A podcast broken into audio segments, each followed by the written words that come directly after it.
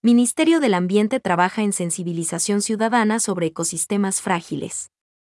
El Ministerio de Ambiente, Agua y Transición Ecológica trabaja en políticas de sensibilización ciudadana sobre la conservación de ecosistemas frágiles, entre ellos, los humedales, dijo el titular de esta cartera de Estado, Galo Manrique, en su comparecencia ante la Comisión de Soberanía Alimentaria.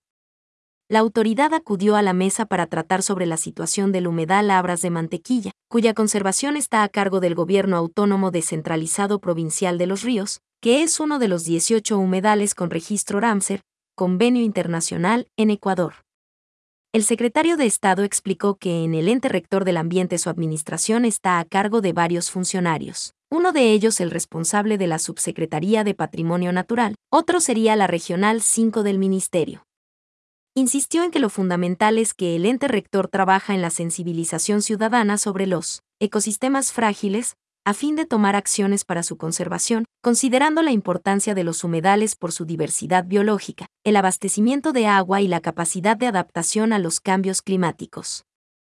Previamente, Oswaldo Burgos, representante de los recintos situados alrededor del humedal Labras de Mantequilla, expresó la preocupación de más de 60 recintos, de los cantones Pueblo Viejo, Ventanas y Mocache, por la presencia de empresas que están comprando tierras para cultivo de banano y palma africana, para lo cual están desviando los esteros, con una grave afectación a la vida silvestre de la zona.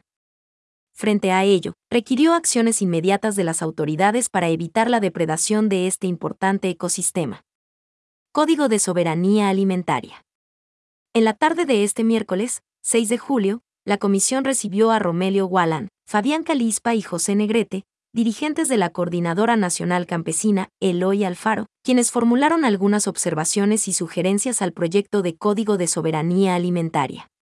Partieron su análisis desde la importancia de la agricultura campesina para la sostenibilidad de la alimentación. Por ello, consideraron necesario que la mesa debata sobre el uso de la tierra, toda vez que el minifundio ya no da más, por lo que se requiere poner límite a la tenencia de terrenos. Asimismo, dijeron que las tierras con mejor capacidad productiva están concentradas en grandes grupos económicos. Igualmente, propusieron se tenga en cuenta la asignación de recursos para el Fondo Nacional de Tierras, porque actualmente solo existe el membrete.